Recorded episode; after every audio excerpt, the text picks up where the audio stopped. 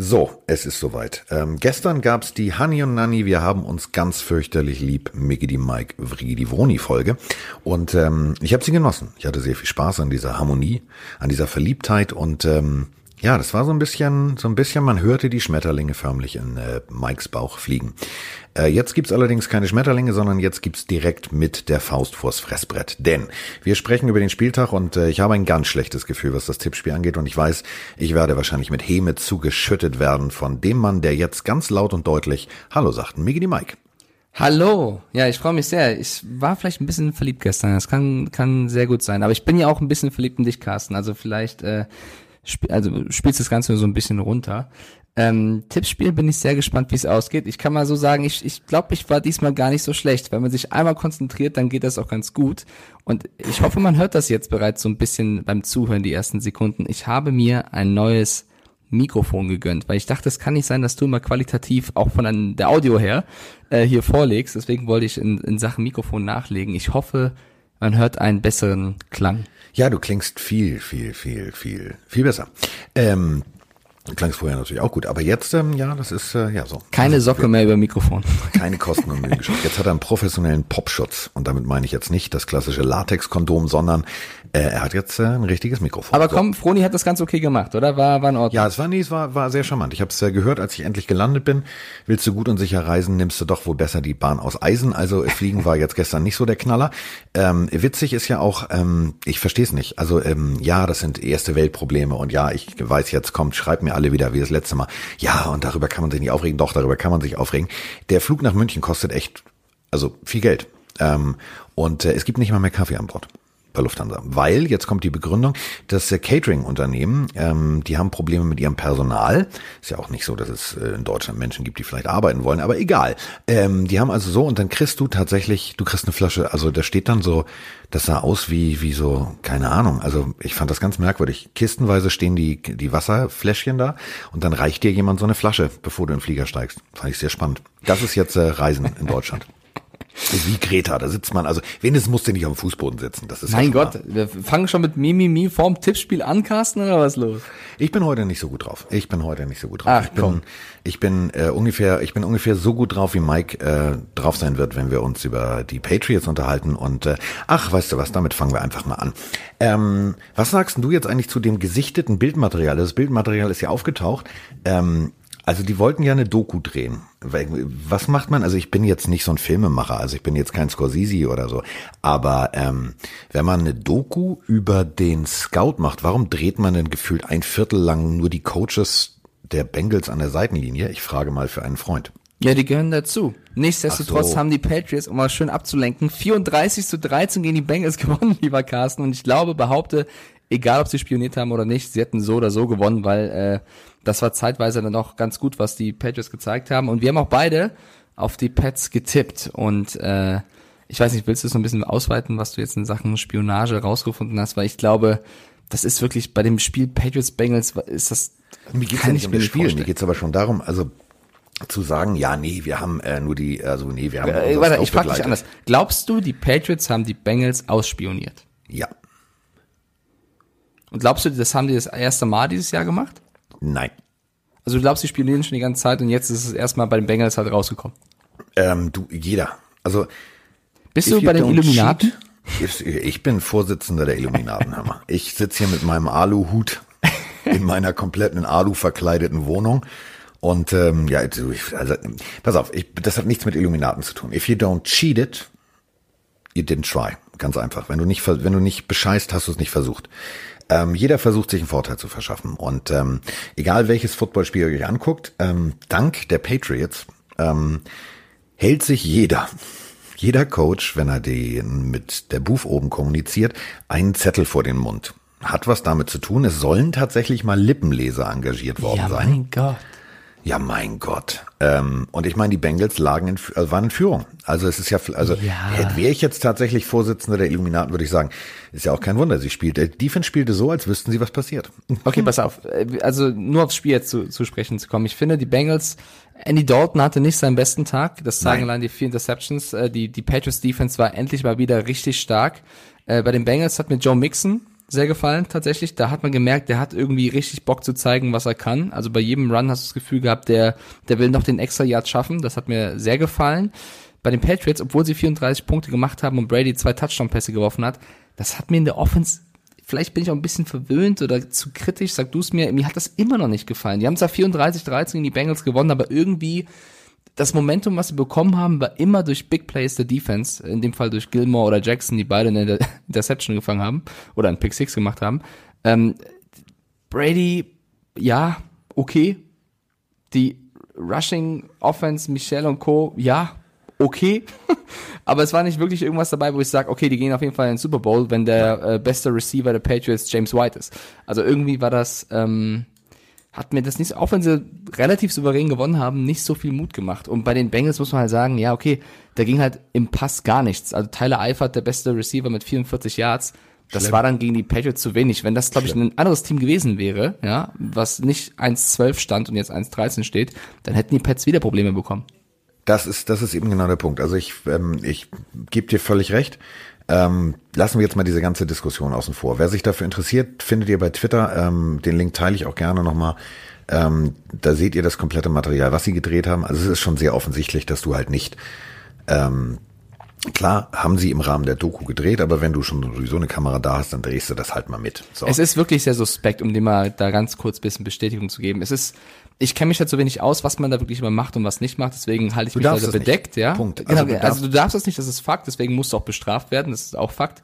Aber ähm, ich will da nicht zu viel Meinung reinbringen, weil ich da auch, also nicht nur weil sie Patriots sind, auch wenn es, keine Ahnung, die Raiders wären, weil ich da nicht so wirklich Plan habe, was man, was der Plan war, was man machen darf ich glaube, man darf nicht das machen, was sie getan haben. Von daher haben sie eine Strafe verdient. Was für eine Strafe das ist? Puh. Die wird, die wird happig werden. Die wird richtig happig werden. Ich glaube, dass tatsächlich die NFL jetzt diesmal ein Exempel statuiert. Also ähm, nicht ohne Grund heißen sie äh, The Cheat Ich habe gelesen, ich hab gelesen, sie könnten Picks verlieren, oder? Sie könnten Picks verlieren. Das, das sie, wird echt wehtun. Das würde speziell wehtun, weil du ja ein Receiver-Problem hast. Und du musst jetzt in der, in der nächsten Draft, wo du sowieso nicht unbedingt irgendwie wie andere Teams mal viele, viele, viele, viele Picks generiert hast und gesammelt hast, ähm, da musst du natürlich treffen. Und wenn du dann äh, gegebenenfalls in den ersten Runden als Strafe raus bist, dann hast du, dann hast du ein echtes Problem. Ähm, der Punkt ist halt der, sie haben es halt, sie sind halt zu oft im legalen Grenzbereich gewesen und zu oft äh, erwischt worden. Ob da jetzt wirklich zu wenig Luft im Ball war, etc., darüber brauchen wir jetzt nicht schon wieder zu diskutieren. Wir brauchen auch nicht darüber zu diskutieren, ähm, dass sich ganz viele Teams beschweren und sagen, pass mal auf, immer wenn wir bei den Patriots spielen, gibt's Funkaussetzer mit der Booth oder wir haben Überlagerungen mit, äh, mit dem Walkie-Talkie-Verkehr äh, der Security-Leute und, und, und. Ähm, da gibt's halt ganz viel. So, und das hat jetzt nichts mit Verschwörungstheorie zu tun. Äh, ich bin immer der, der sagt, im Zweifel für den Angeklagten. Natürlich kann so ein Funksystem mal ausfallen, es kann auch Überlagerung geben, es kann auch Rückkopplung geben, das ist ja alles in Ordnung. Und äh, ich glaube nicht tatsächlich irgendwie, dass man bewusst die Luft da aus den Bällen gelassen hat und hin und her. So, klar, vielleicht hat ein Angefasser gesagt, der ist nicht richtig aufgepunkt, aber ich ich heiße Tom Brady, ich sage das einfach mal keinem, weil wenn der Ball beim Gegner ist, dann ist es natürlich schwieriger zu werfen, ist ja nicht mein Problem. So, ich glaube nicht, dass er sich hingesetzt hat mit einer Nadel die Luft rausgelassen hat. Aber der Punkt ist der, dass jetzt eben mit dem Gedrehe ist nicht erlaubt, ist nicht regelkonform, darfst du nicht machen. Gibt da so einen sogenannten ja. Code of Ethic, dass du äh, dich halt so und so verhältst ähm, und dass du das und das nicht machst und sie haben es halt gemacht. So, damit ist jetzt dieses Gesprächsthema auch beendet. Ähm, was mir sehr gefallen hat, um noch eine positive Sache zu sagen, äh, nicht nur das Laufspiel von Joe Mixon, sondern auch die Aktion nach dem Spiel oder was er bei Twitter rausgehauen hat. Und zwar gab es nach dem Spiel einen kurzen Talk zwischen Brady und Mixon und du hast so gesehen, der ist ein bisschen aufgeregt, der Mixon. Und der hat danach auf Twitter auch rausgehauen, dass es für ihn scheinbar eine Riesenehre war, Brady wirklich mal zu treffen. Die sind scheinbar das allererste Mal aufeinander getroffen. Ähm, und dass er wirklich, also gezittert hat vor Aufregung, weil das für ihn sein persönliches Idol sei. Und er hat selber dann öffentlich gepostet, dass er sich einfach nicht getraut hat, Brady nach dem Jersey zu fragen. Ich will jetzt damit nicht sagen, boah, Brady ist ein Gott und Mixon ist ein Sterblicher, sondern ich will damit sagen, ich finde es super sympathisch, ja, wenn du total. als aufstrebender NFL-Spieler, weil das ist er für mich, auch wenn das Jahr Höhen und Tiefen hatte für ihn, äh, so offen damit umgehst, wenn du auch mal Fan von wem anders bist, ja. Also du kannst ja trotzdem auch krass spielen. Und Brady hat darauf auf Twitter dann auch reagiert und irgendwie geschrieben, oh, okay, kein Ding, ich schick dir ein Jersey zu, was ich dann auch schön finde, aber was ich halt hervor, äh, hervorheben möchte, ist eben die sympathische Art von Joe Mixon. Einfach. Total. Also ich, ich bin, als ich das gelesen habe, habe ich gedacht, ja, es ist natürlich, es ist ja auch völlig logisch. Der Junge, ähm, der ist aufgewachsen mit Tom Brady im Fernsehen. Da war er noch in der Highschool und, und, und, und, und.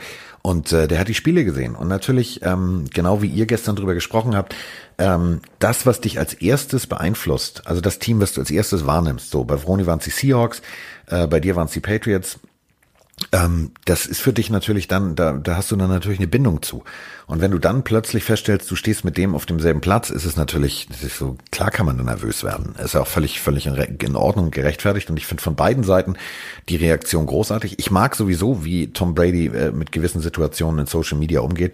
Als äh, er von irgendeinem Journalisten gefragt wurde, irgendwie so Mensch und hier und da, und sie haben ja äh, sage und schreibe in äh, ihrer ganzen Karriere so viel Yards zusammengelaufen wie Lamar Jackson in einem Jahr, äh, in einem Jahr, hat er gesagt, pass auf, dann machen wir einen 40 Yard Dash äh, auf echtem Rasen. Ähm, ich laufe und er mit Rollerblades. Dann habe ich eine reelle Chance. Also ich mag diesen Humor, den er hat. Weil das, das zu twittern, finde ich schon geil. Ja, finde ich auch. Ähm, jetzt können wir auch schon direkt zum nächsten Spiel. Und da, da bin ich mir ein bisschen unsicher, Carsten. Ich habe hier, ich habe hier ein bisschen Quatsch gemacht, glaube ich. Ich habe in unserem Tippspiel, also es steht jetzt 2-2, ne? Insgesamt führst ja. du 5-1, das sagen wir immer. Ich habe hier das Spiel doppelt aufgeschrieben. Also die Tampa Bay Buccaneers haben 38 zu 17 gegen die Detroit Lions gewonnen. Jetzt steht hier bei mir Carsten tippt auf die Lions, Mike auf die Bucks. Absatz, Carsten tippt auf die Bucks, Mike tippt auf die Bucks.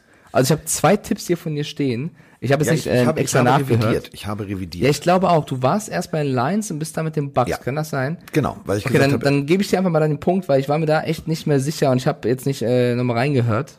Deswegen, ähm, ja, mein eigener Fehler, würde ich sagen. 458 Yards von James Winston. Vier Touchdowns, Ey, eine Interception. Diese Der erste typ Hälfte. losgelegt. Unglaublich. Also hinten raus, jetzt alle trinken, natürlich wieder ein bisschen abgebaut, aber am Anfang hatte, der hat wie vom anderen Stern gespielt. Genau das, was wir immer bei ihm sagen. Es kommt drauf an, mit welchem Fuß Jameis Winston aufgestanden ist. Und in der ersten Halbzeit war es auf, war es auf jeden Fall der richtige Fuß, weil der hat da wirklich, äh, also wenn er so immer spielen würde, hätten die Buccaneers kein Problem auf der Position. Sagen wir es mal so, sie haben 300 Yards, genau 300 Yards, drei ganze Feldlängen mehr zurückgelegt in diesem Spiel als die Detroit Lions. Die Detroit Lions haben auch dreimal den Ball weggegeben, ja, bla bla bla, darum geht's mir jetzt nicht. Ähm, ich finde das extrem bewundernswert, was ähm, Bruce Arians innerhalb von kürzester Zeit da etabliert hat. Ich glaube tatsächlich, ähm, ja, wären sie nicht in der in ihrer Division, sondern in der NFC Least kleiner Wortwitz, dann ähm, könnten die tatsächlich ja noch von den Playoffs träumen. So müssen sie tatsächlich jetzt schon über die Draft nachdenken. Und ähm, ich habe mir letztens mal angeguckt, was so die die needy Positionen sind, also da, wo wo wirklich was was verändert werden muss, wo gearbeitet werden muss. Ähm, wenn da tatsächlich gute Draft Picks platziert werden, dann sehe ich für komplett für die Buccaneers Zukunft sehe ich extrem rosig, weil das, was die jetzt gerade spielen, das gefällt mir, das macht mir Spaß. Ja, und ich finde, das, wie du schon gesagt hast, muss man wirklich äh, Bruce Arians hervorheben. Was mir auch gefallen hat, dann fällt halt so ein Mike Evans aus und Brashard Perryman liefert einfach ab und macht, fängt drei Touchdown-Bälle. Also du siehst, das System funktioniert vor allem und das genau. ist einfach stark. Ähm, ja, und bei den Lions, also David Blau, der hat halt nur also keinen Touchdown geworfen, zwei Interceptions. Ich finde, da hast du ein bisschen gemerkt, die liegen 14-0 im ersten Quarter zurück. Das ist ein unerfahrener Quarterback. Da hat halt Matt Stafford gefehlt, der das Ruder nochmal rumreißen kann. Ähm, und deswegen sind die Lions so ein bisschen untergegangen. Und alles in allem war es dann ein hochverdienter Sieg für die Bucks. Die haben jetzt vier Spiele in Folge gewonnen. Das kommt so ein bisschen spät. Äh, und die Lions sind die letzten sieben verloren, was mich jetzt ein bisschen nervt, bevor du was sagen darfst. Auch wenn Matt Patricia eigentlich ein cooler Typ ist, der hat sich schon wieder hingestellt und irgendwie gelabert. Ja, eigentlich müssen wir besser stehen. Ja, und es ist der dritte Quarterback, der spielt. Aber langsam musst du irgendwas anderes erzählen als jede Woche. Die haben jetzt siebenmal in Folge verloren. Siebenmal. Du kannst dich jedes Mal hinstellen und sagen, ja, eigentlich sind wir besser. Ja, vor allem, du musst die Dynamik halt sehen. Ne? Also Detroit war am Boden. Ähm, ich meine jetzt nicht die Lions, sondern die Stadt an sich.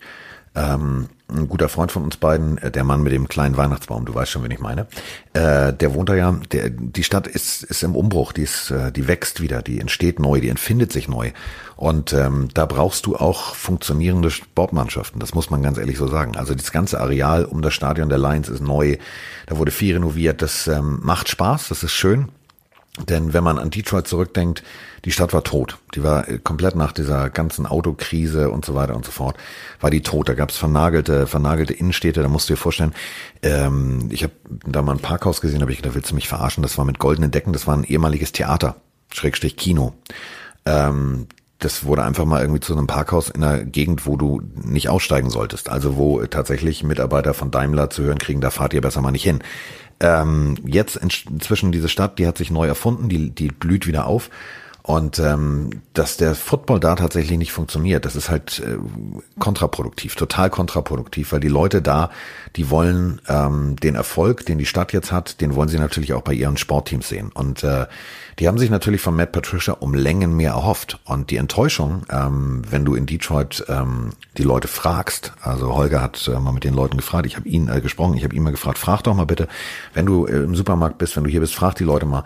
Es würde mich mal für unseren Podcast interessieren. Und die Leute sind richtig genervt. Die sind richtig genervt. Und ähm, dieser Patricia Patriots Bonus, der da irgendwie alle dachten, ja, das kann jetzt funktionieren, der ist weg. Und das weiß er auch. Und deswegen steht er auch und redet so ein Schwachsinn. Ja, dann äh, würde ich sagen, ab zum nächsten. Die Bears gegen die Packers. 13 zu 21 für die Packers. Was und, für ein komisches Spiel. Äh, der, das trifft's. Also erstmal das Tippspiel vorneweg, da bist du mit Chicago gegangen, ich bin mit, mit den Packers gegangen, also ein Punkt mehr für mich. Ähm, allerdings muss man echt drüber sprechen, weil das war, ich fand das auch, als ich hab's daheim geguckt, ich fand's kurios. Also irgendwie Trubisky, ja, Trubisky hatte einen guten Pass und dann wieder acht schlechte, so gefühlt. Ja. Dann gab es ganz, ganz viele Entscheidungen der Refs, die ich nicht ganz verstanden habe. Also irgendwie gab es einen Turnover für die Bears, der dann doch nicht gezählt hat. Dann haben die Packers daraufhin einen, Touchdown erzielt. Es, es war so ein bisschen, es war im dritten Quarter, also ein bisschen seltsam. Also irgendwie. Es war ein abstruses Spiel. War das Spiel nie, also es gab nie richtigen Spielfluss gefühlt. Es hatte Highlights, es hatte ein paar coole Szenen, aber es war jetzt nicht irgendwie, dass ich sagen würde, die Packers haben jetzt richtig krass die Bears weggehauen. Ähm, bei den Packers ist es eher so, die stehen jetzt 11-3. Die könnten auch 11-5 stehen, so oder nicht 11-5, sondern 9-5, aber die könnten auch zwei Spiele weniger gewonnen haben von ihren 11-3. Das ist meiner Meinung nach ein Team, was ich, also ich verstehe die Bears nicht. Ähm, also wirklich, ich verstehe ich verstehe sie nicht. Sie haben eigentlich alles da. Ähm, Trubisky funktionierte in den letzten Wochen richtig gut. Ähm, und dann kommt das Spiel, worauf es ankommt. Ähm, ein Spiel, wo du sagst, du musst das Spiel gewinnen. Es ist ein Rivalry-Game, die Bears Traditionsfranchise Nummer eins, ganz stolzes Team, ganz stolze Franchise, ganz stolze Fans, äh, die die Packers mehr hassen als wahrscheinlich alles andere. Ähm, und dann lieferst du so nicht ab. Das ist für, und da sind wir wieder genau das, auch was ich eben gerade mit Detroit sagte, dann bist du als Coach in einer ganz beschissenen Situation, weil du verlierst dann tatsächlich irgendwann auch die Fans und die Fans sind diejenigen, die dein Gehalt bezahlen. Das darf man nicht vergessen. Also im Endeffekt, ähm, wenn der Football nicht funktioniert, sind die Fans genervt. Sind die Fans genervt, ist der Owner genervt, ist der Owner genervt, ist irgendwann durch zig Telefonate der General Manager genervt und dann hast du halt den kaukasischen Kreidekreis und dann wird ganz schnell drüber nachgedacht, wir müssen irgendwas anders machen. Musst du was anders machen, ist als erstes der Coach weg und dann irgendwann der junge Quarterback. Und ich verstehe nicht, wieso du einen Trubisky hast, der wochenlang gut funktioniert und dann, als wenn du ihn übercoacht, als wenn du selber vielleicht, ja, ich sag mal so, ihn zu Tode laberst mit das müssen wir machen, das müssen wir machen, lass den Jungen doch einfach spielen. In den Wochen, wo er nur gespielt hat, da hat's funktioniert. Und jetzt plötzlich kriegen die Bears nichts mehr auf die Reihe. Also, weißt, kennst ja, du da irgendeinen Grund? Ich, ich finde keinen in meinem Kopf ich habe nur eine Vermutung, ehrlich gesagt. Es ist das altbekannte Problem bei denen, dass das Running Game auch überhaupt nicht funktioniert und das hängt natürlich auch mit der O-Line zusammen. Wenn du mal guckst, wie viele Passversuche Trubisky versucht hat, sind es 53. Rogers hat 33. Bedeutet, Trubisky war auch x-mal gezwungen, zumindest hat er sich so entschieden, den Ball zu werfen. Beim Running Game ist Montgomery der Beste mit 39 Yards, 2,8 Average und dann kommt schon Trubisky selber mit 29 Yards. Also irgendwie ist er auch, also hat er auch keine Alternative außer dem Pass gefühlt. Und dann bist du natürlich schneller auszurechnen. Ich glaube, das ist auf jeden Fall auch ein Problem, was Matt Nagy in seiner Offense hat. Ich meine, er wurde letztes Jahr Coach of the Year, also ist jetzt auch kein Blinder. Ja.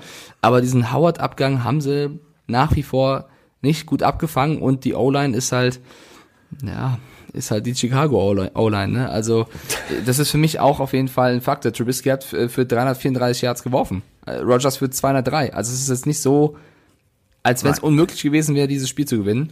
Ja, vor allem am Ende war ja noch alles drin. Also ähm, allein dieser Lateral-Kram am Ende. Guckt doch mal bitte zur Seite. Also das bringst du jedem Spieler bei, wenn dieser Spielzug, wenn dieses, äh, wir müssen es auf Teufel komm raus hin und her rumgelateral Ja, ähm, also du, der Ball darf natürlich auf den Boden, ähm, alles darf passieren. Nur es darf nicht passieren, dass du versuchst, wenn du merkst, du bist im Kontakt und du merkst, es ist noch jemand neben dir, dass du den Ball nicht nach hinten abgibst. Das hat tatsächlich äh, gekostet. Ähm, da wäre tatsächlich wahrscheinlich eine Overtime drin gewesen, denn äh, 13 zu 21, äh, sieben Punkte. Wenn die Two-Point-Conversion gut gewesen wäre, sind es acht. Nach Adam Riese ist äh, 13 plus 8, 21. Da hätten wir wahrscheinlich eine Verlängerung gesehen. Hätte das Spiel auch verdient gehabt, aber Hätte, hätte Fahrradkette ist halt nicht der Fall. Somit ist Aaron Rodgers, der alte Käsekopf, äh, nach vorne gegangen. Ich habe das äh, Spiel falsch getippt und somit geht Miggity Mike in Führung. Aber ich habe irgendwie ein Gefühl, wenn die so weiterspielen, werden die Packers nicht im Super Bowl stehen. Nein. So weit würde ich gehen. Nein. Also wenn du so, wenn du, wenn du 7-0, 14-0, so teilt sich das auf die Quarter auf, ähm, gegen die Saints oder gegen wen auch immer spielst, kriegst du, da kriegst du, wirst du vergenusswurzelt, da kriegst du vors Fressbrett, das wird richtig übel wehtun. Okay, das äh, nächste Spiel war ein richtig enges Spiel und zwar ja. die Houston Texans gegen die Tennessee Titans. Da ging es um so, so viel, dass äh, ja, die stehen, standen beide 8-5 vor dieser Partie, äh, Divisionsduell in der AFC South. Und ähm, ja, Tannehill kann wohl doch verlieren. 24 zu 21 für die Texans. Er kann verlieren, ähm, aber er hat kann hoch erhobenen Hauptes verlieren. Das Absolut. war ein gut, geiles, gutes Footballspiel, was Spaß gemacht hat. Ähm, wir haben ja schon gesagt, Opu ähm, saß da in der Booth. Ich habe äh, zugehört, hab parallel geguckt, weil ich habe mich auf Spiel 2 vorbereitet, habe hinten äh, im Backstage-Raum gesessen mit äh, unserem Handball-Nationalspieler, mit unserem Gast, den wir da hatten, ähm, mit dem jungen Mann und seiner Begleitung, äh, saß mit äh, Letizia da. Es war, war ein Rund, Roman war dabei und äh, wir haben auf dem Fernseher natürlich das erste Spiel geguckt ähm, und haben parallel habe ich auf meinem Telefon Opu zugehört, weil mir das Spiel wirklich, das, ich wollte sehen, ich wollte wissen, wie, was, wo und ich war echt geflasht von dem von dem ersten Viertel. Das war wie so ein Schwergewichtskampf. Das war Abtasten. Ähm, und dann plötzlich 0-0. Ich denke, okay, zweites Viertel, mal gucken, was jetzt passiert. Und dann die Texans, 14 Punkte. 14. Und äh, das war der Moment, da haben die Titans das Spiel verloren, dass sie da nicht gegengehalten haben. Das war, da sind wir wieder bei Bingo. Achtung, jetzt Bullshit-Bingo, jetzt bitte ankreuzen. Sportpsychologisch war das nämlich genau der falsche Moment. Dadurch hast du das Momentum komplett abgegeben. Aber es hätte echt so oder so ausgehen können. Also man muss, also ich fand erstmal, dass die Texans Defense das gar nicht so schlecht gemacht hat. Man sagt ja so ein bisschen, jetzt auch mit JJ Watts Ausfall und so weiter, dass die so ein bisschen anfälliger sind. Sie haben aber zum Beispiel Derrick Henry, ja, der hat 86 Yards gemacht, aber die Wochen davor hat er ein bisschen mehr Yards gemacht. Den haben so ein bisschen im Griff gehabt, würde ich sagen. Ähm, und deswegen, es hat nicht viel gefehlt für die Titans, das Spiel selber zu entscheiden. Aber es war eben das erwartet enge Spiel und die Texans haben es äh, für sich entschieden. Und ich glaube, sie spielen nochmal gegeneinander dann äh, in Houston. Ich meine, in zwei Wochen müssen sie wieder gegeneinander spielen, wenn ich nicht Quatsch erzähle gerade. Äh, auf jeden Fall bist du mit den Titans gegangen und ich bin mit den Texans gegangen und das war wirklich eine 50-50 Entscheidung. Also äh, in diesem Fall zum zugunsten von mir. Damit also würde die, es 3-5 äh, stehen. Die Houston Texans gehen äh, nächste Woche nach Tampa Bay und äh, dann machen sie die Saison zu gegen die Titans. Ja, genau. Und, dann und das bedeutet, also, die Titans haben ja rein theoretisch noch, äh, mathematisch ist noch alles drin. Denn die müssen jetzt ja rein theoretisch nächste Woche natürlich gewinnen. Und äh, wenn dann die äh, Texans verlieren, dann sieht das anders aus. Allerdings, ich meine, die Texans spielen gegen die Bucks und die Bucks haben die letzten vier Spiele gewonnen, also da ja, ist auch alles drin. Aber für die Titans wird's nicht unbedingt angenehmer, denn die spielen gegen die Saints. Ja, aber die Saints sind ja schon durch, weißt du, wer weiß. Ja, das hat man ja gestern noch gesehen. Also, Gut, da, da, da reden wir gleich drüber. komplett von, vom Gas genommen. Die sind nur im Standgas gerollt. Was ich noch geil fand, äh, Mike Vrabel nach dem Spiel, hast du das gesehen, wie er einfach diesen Reporter auf der PK, ja, komplett zerrissen hat, weil er einfach total abgefuckt war auf irgendwelche Fragen, warum sie das Spiel jetzt verloren haben. Das war so ein enges Spiel. Das hätte so oder so ausgehen können. Da musste halt da irgendwie Rede und Antwort stehen und dann hat er einfach sein Team komplett in Schutz genommen. Fand ja, das ich, ist aber äh, das, das ist ein Players Coach. Das ist ein Players Coach, über den haben wir ganz oft gesprochen schon. Ähm, das macht ihn halt total sympathisch und es ist halt eine, eine extrem coole Sau. So, knapp verloren. Also rein theoretisch Playoffs für die Titans noch nicht den Kopf in den Sand stecken. Das kann noch äh, was werden. Und jetzt kommen wir zum nächsten Spiel und dazu haben wir natürlich auch gleich eine Sprachnachricht bekommen, denn äh, ihr wisst es, der Mann mit dieser Stimme hier, ähm, die sind ja hingeflogen und äh, Biergruppe Bayern. Biergruppe Bayern. Und wir haben ja Biergruppe Bayern sozusagen reiseleitertechnisch erstmal erzählt, bitte guck nochmal genau nach, ähm, wegen der Parkplätze, da hat er sich auch schon für bedankt, aber es kommt natürlich jetzt eine Sprachnachricht. Moment. Servus Carsten, Servus Megadi Mike, hier spricht der Flo wieder aus der Biergruppe Bayern. Wir sind jetzt am Arrowhead Stadium. Es ist bitterkalt und das Stadion ist voller Schnee. Auf jeden Fall wollte ich nochmal klarstellen, dass ich schon Miami Dolphins Fan bin. Allerdings muss ich heute mal fremd gehen, wegen meinem Kumpel, der ist Broncos Fan. Und ja, schauen wir mal, was der Spieltag heute so bringt. Fins ab. So, Fins ab. ja, da sind wir. Wir sind da sehr loyal. Da muss ich einmal fremd gehen, ja, wenn man das so einfach erklären könnte. Roni, hör nicht zu. Er, er meint es nicht so. So, ähm, das war nicht auf Froni bezogen. also 0, 3, 0, 0. Äh, die Broncos hatten einen, um es mit den Worten von Mike zu sagen, sehr gebrauchten Tag. Ähm, Drew Lock hatte einen noch beschisseneren Tag. Ähm, und die Kansas City Chiefs haben, ich sag's mal so, die haben gewonnen und die haben tatsächlich nicht Gas gegeben. Die haben 6, 9, 8, 0. Also die hätten mehr, wollten sie aber nicht. Die haben sind Tackles aus dem Weg gegangen, sind früh ins Ausgelaufen, statt den Kontakt zu suchen. Also du hast gemerkt, die wissen genau, alles klar, wir müssen nur das Spiel verwalten und dann haben wir es gewonnen. Also es war jetzt kein Highlight-Film, äh, 340 Yards, ja, zwei Touchdowns, eine Interception, das bei dem Wetter. Ähm, aber da ich wäre hab- mehr also drin bei, bei gewesen. Denver, bei Denver ging gar nichts. Äh, Ich finde, Mahomes hat das Team gut geführt. Also der hat genau wie du sagst, das gemacht, was er musste und nicht mehr. Hat seine Receiver bedient. Also wenn Kelsey da 142 Yards abrockt im Schnee, ist das schon was. Ich habe übrigens erfahren, er hört vor jedem Spiel, zumindest in, in dieser Zeit jetzt, ein Weihnachtslied. So motiviert sich Travis Kelsey aktuell auf die Spiele. Ich glaube, hat, ist der auch, aktuelle der hat auch Lieblingsspieler. so einen Dachschaden. Also, weißt du, statt Rammstein oder so. Ja, let it snow. Irgendwie, The weather outside is dreadful. Ja, aber wenn er so spielt. Delightful. Nee, also, ich, finde den Typen mir unglaublich cool. Also, ich habe äh, tatsächlich ja zwei Folgen jetzt schon geguckt von ähm, seiner Dating-Doku. ich kann über diesen Typen mich so bepieschen. Das ist, der hat unseren Humor. Also, der, der ist sozusagen, der Ich ist Pillendreher 2.0. Also, der ist eher ein Pillendreher. Ich finde ihn auch super. Also die Chiefs relativ souverän gegen die Broncos gewonnen. Ähm, ja, passiert auch mal ein Drew Lock. Ist ein junger Typ, der hat jetzt ein bisschen Hype abbekommen durch seine guten Spiele. Dann verliert er Unter, halt mal. fünf, unter 50 Prozent. Ähm, 18 von 40 ist jetzt kein, kein guter Tag, eher ein gebrauchter Tag, eine Interception. Ähm, aber wie gesagt, ähm, Denver wird es auch wieder schaffen, diesen Quarterback zu ruinieren, uns sportpsychologisch kaputt zu machen und dann holen sie sich wieder den nächsten und den nächsten und den nächsten. Meiner Meinung nach ist Drew Lock tatsächlich das, was sie jahrelang gesucht haben. Okay. Ähm, der hat das Potenzial, das sage ich jetzt nicht, weil er an einem meiner Lieblingscolleges gespielt hat und so weiter und so fort, sondern der kann das, der kann Spiele führen, der kann wirklich, das ist ein Zweitrunden-Pick und das nicht ohne Grund. So, und ähm, man soll ihn einfach mal machen lassen. Aber ähm, es gibt natürlich jetzt schon wieder die Stimmen und auch jetzt schon wieder, äh, ich, ich, ich höre förmlich jetzt schon das Interview, was Elwe wieder gibt. Das geht nicht und, äh, und der Erwartung müssen wir mit den Denver Broncos, wir müssen mehr. Ja, Diggi, dann stell ihm auch ein paar Leute zur Seite, stell ihm mal ein paar Waffen dahin. So, für die Denver Broncos ist die Messe gelesen, die Playoffs sind weg, aus Ende 5-9. Ähm, holt ein paar Receiver, holt einen, End à la Kelsey, gib doch einfach mal ein bisschen Gas. Nimm doch So. mal ein bisschen Geld in die Hand. So. Und jetzt, boom shakalaka, here comes the Chief Rucker. Wenn ich sag Eli, sagst du Manning. Eli, The Book of Eli, ganz beschissener ah, Film. es war ein Versuch wert.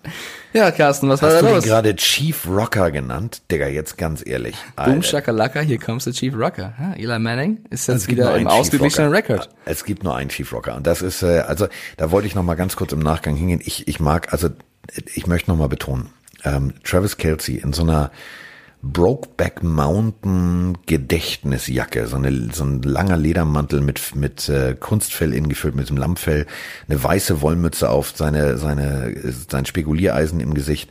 Der, also schaut euch bitte einfach mal ähm, das nach dem Spiel Interview von Travis Kelsey an. Der Typ ist einfach ein Vollsympath und damit können wir jetzt irgendwie eine Überleitung hinkriegen. Pass auf, der Einzige, der swag-technisch auf dem Niveau von Kelsey ist, ist Ryan Fitzpatrick. Hat ihm leider nicht so viel gebracht. Das, ist Äh, eine, gut- das ist eine gute Überleitung. So können wir leben. warst du das? Was war ich? Ich habe gerade irgendeinen Sound in meinem Ohr gehabt gerade. Das nennt man Sprache und das war ich. Ah, okay. Nee, bei mir war gerade irgendwas anderes. Ist irgendwas vom PC losgelaufen. Aber ich bin da. Was hast du gesagt zu Fitzpatrick? Ich höre schon Stimmen, Carsten. Meine Damen und Herren, Miggy die Mike macht den Sam Darnold. Er hört nicht nur Stimmen, er sieht jetzt bestimmt auch gleich. Ich glaube, bei mir ist hier irgendeine irgendein Werbung Pop-up im- beim Laptop gerade losgegangen und ich dachte gerade, was geht denn jetzt ab, ey? War das jugendfrei oder war das gleich wieder von Das war irgendwas Seite? von ESPN, also ich gehe davon, ich hoffe, dass es jugendfrei ist, was die auf ihrer Seite haben. Äh, gut, also äh, der sogenannte Chief Rocker, der jetzt äh, es tatsächlich geschafft hat, ein Spiel mehr zu gewinnen, als er verloren hat. Nee, nee, nee, er hatte 117, 116 verloren und jetzt 117, 117. Ach ja, also er hat jetzt den Ausgleich geschafft. Ganz großartig. Im Äh, letzten New. York Home Game dieses Jahres, Standing Ovations.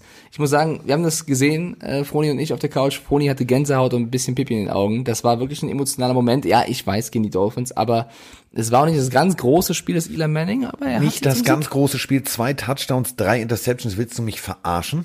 Ja, aber er hat gewonnen. Ja, oh, So. er hat gewonnen. Ja, also 16, Ich also insgesamt Freude. 29 Punkte in zwei Quartern ist schon okay. Ja, Das, läuft. nachdem sie so Leute abgeben wie Janoris Jenkins, ja, kann man mal machen. Ja, ja.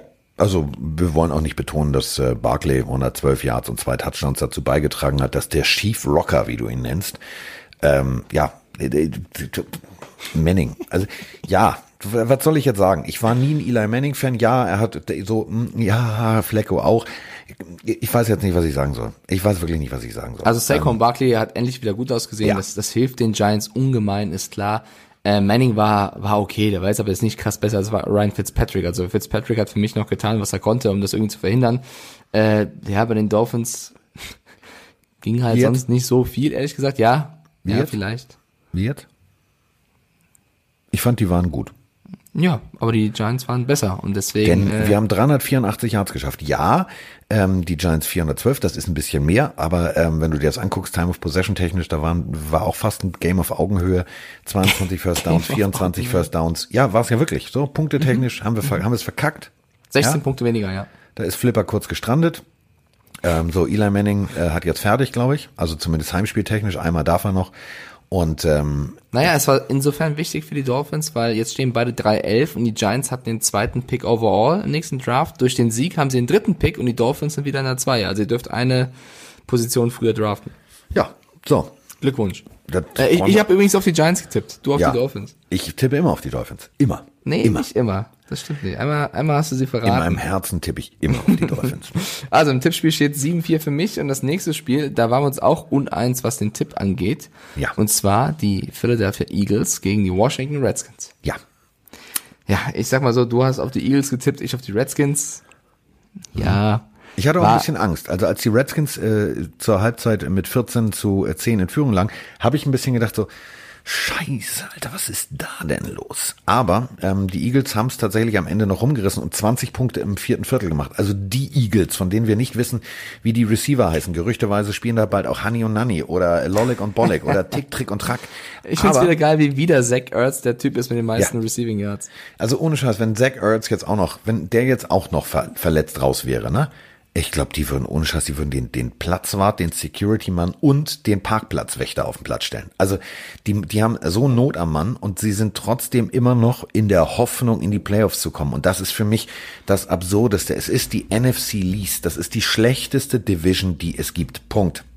Ja, absolut. Ähm, ja, ich finde, also erstmal, es war für mich, glaube ich, das beste Spiel, was ich von Dwayne Haskins gesehen habe. Dwayne Haskins war souverän, on point, souveränär sogar, finde ich, als Carson Wentz. Der hat zwar drei Touchdown-Pässe geworfen, ja, alles gut, aber wenn du dann noch dreimal den Ball fummelst und Boston Scott auch nochmal den Ball fummelt, also wenn die Redskins ein bisschen mehr aus diesem Turnover ja, gepackt hätten, dann wäre es immer spannend geworden. Ja, ähm, und so es war ein, Riesen, verkackt. war ein Riesenspiel von Miles Sanders. Also dass der da äh, als Howard-Ersatz mal wieder ein ganz gutes Spiel zeigt, das rettet den, den Eagles auch so ein bisschen den Poppes, um äh, Den an, den, Poppes. an den Cowboys dran zu bleiben. Ähm, ja, und ich finde, war schon okay, dass man auf die Redskins tippt und wieder daneben liegt. War, war, ich meine, das war ein 7, also jetzt 7-7-Team gegen ein 3-11-Team oder 3-10-Team davor. Äh, dafür war es erstaunlich eng. Ja, Punkt. Also Punkt. Ähm, Haskins ist der Quarterback der Zukunft. Ähm, wir müssen jetzt äh, auch nochmal über die Zukunft der Redskins sprechen. Also Urban Meyer wurde im Stadion gesehen. Urban Meyer, für alle, die jetzt wahrscheinlich sagen, hä, wer, wie, wo, Herr Meyer, wer ist denn das? Nein, das ist jetzt äh, kein, äh, doch, der kommt tatsächlich, also ich wollte gerade sagen, das ist kein deutscher Versicherungsvertreter, aber ähm, seine. Mutter ist ist tatsächlich aus der DDR ausgewandert, also ist geflohen 1968 und ähm, er ist in Toledo, also einem Ort, wo man nicht geboren werden will, Also Toledo ist right in the middle of nix. So. Äh, obwohl, da gibt's ein geiles äh, Minor League Team, die heißen die Toledo Mud Hens, also die Schmutzhühner. Macht das Ganze schon mal sehr sympathisch. So. Ähm, einer der wohl erfolgreichsten College Coaches, die es gibt. Ähm, geiler Typ. Ähm, hat für mich so ein bisschen Fadenbeigeschmack ähm, bei den Gators, äh, bei also Florida Gators.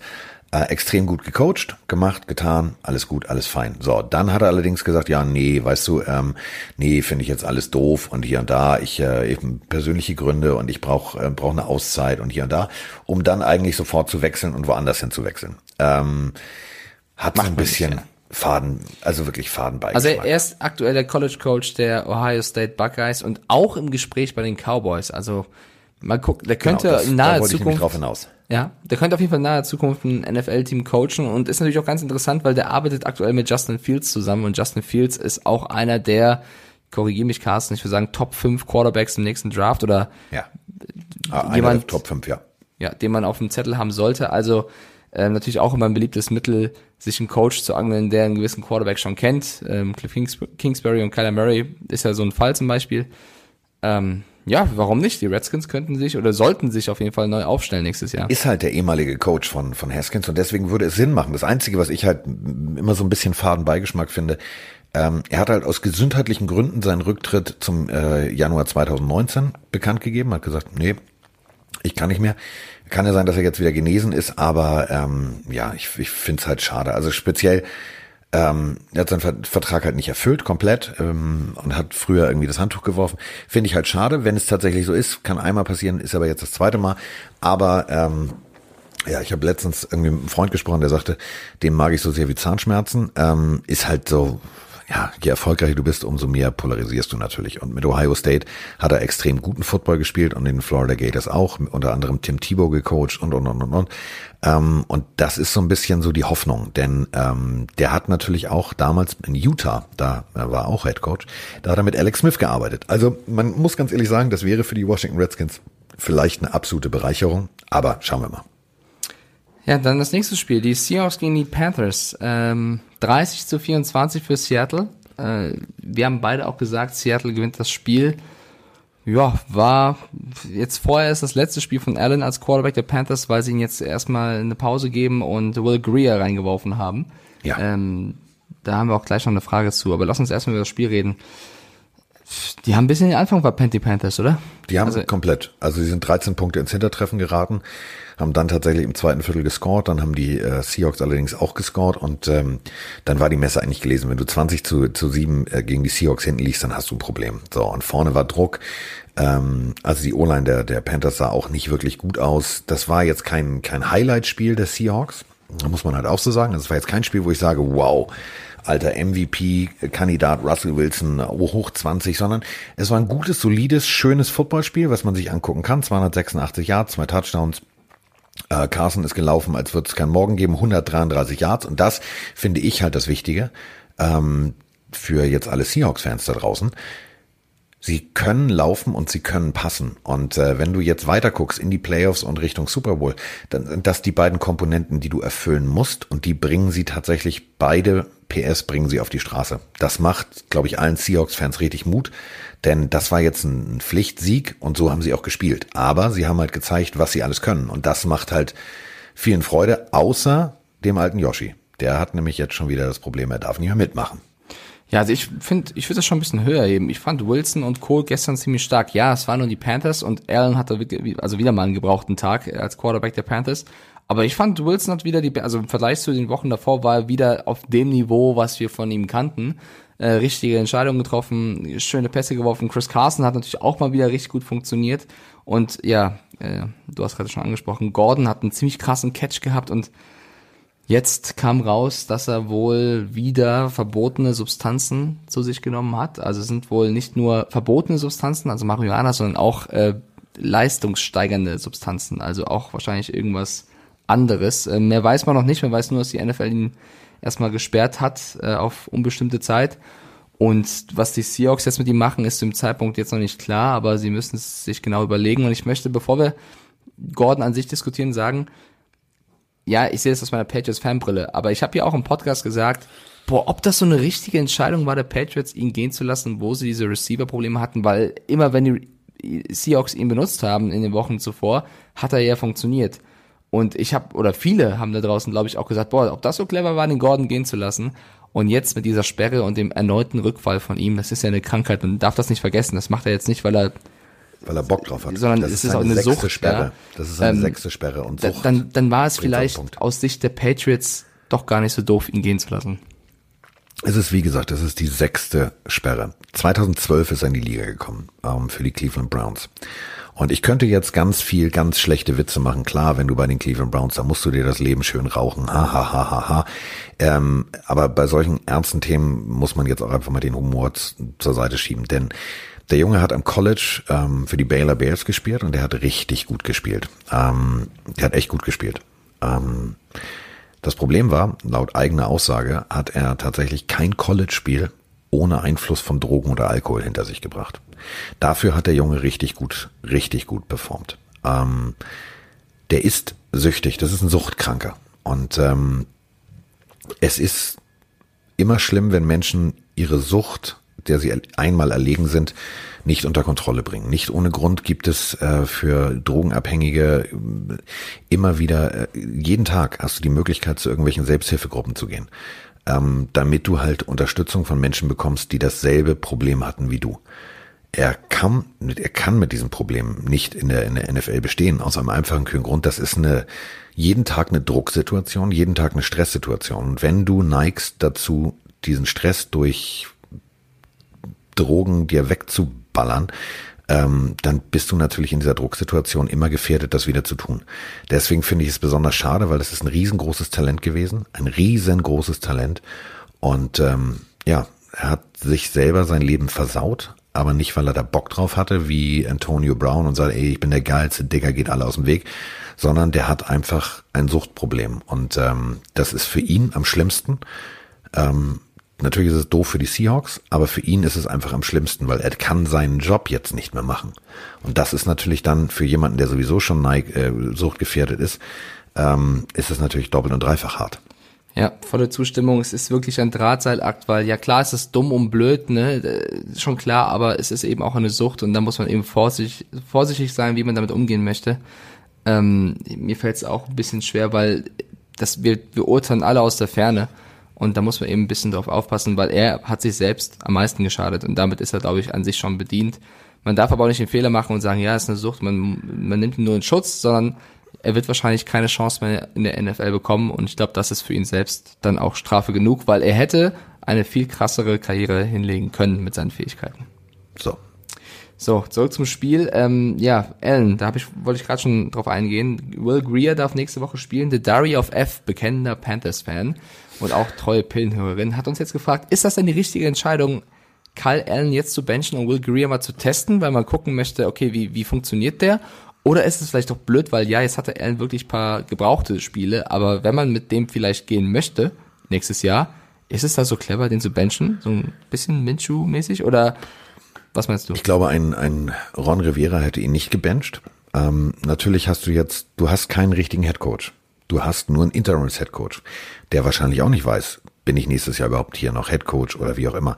Denken wir mal an den Special Teams Koordinator der Rams, Bones Fassels. Ein unglaublich geiler Typ, also extrem kreativ, bla bla bla. Ähm, also Olle Schnurrbart Fischer, raus, da ist die Tür. So, dann war er Interims Head Coach. Äh, der ist jetzt wieder Special Teams Koordinator.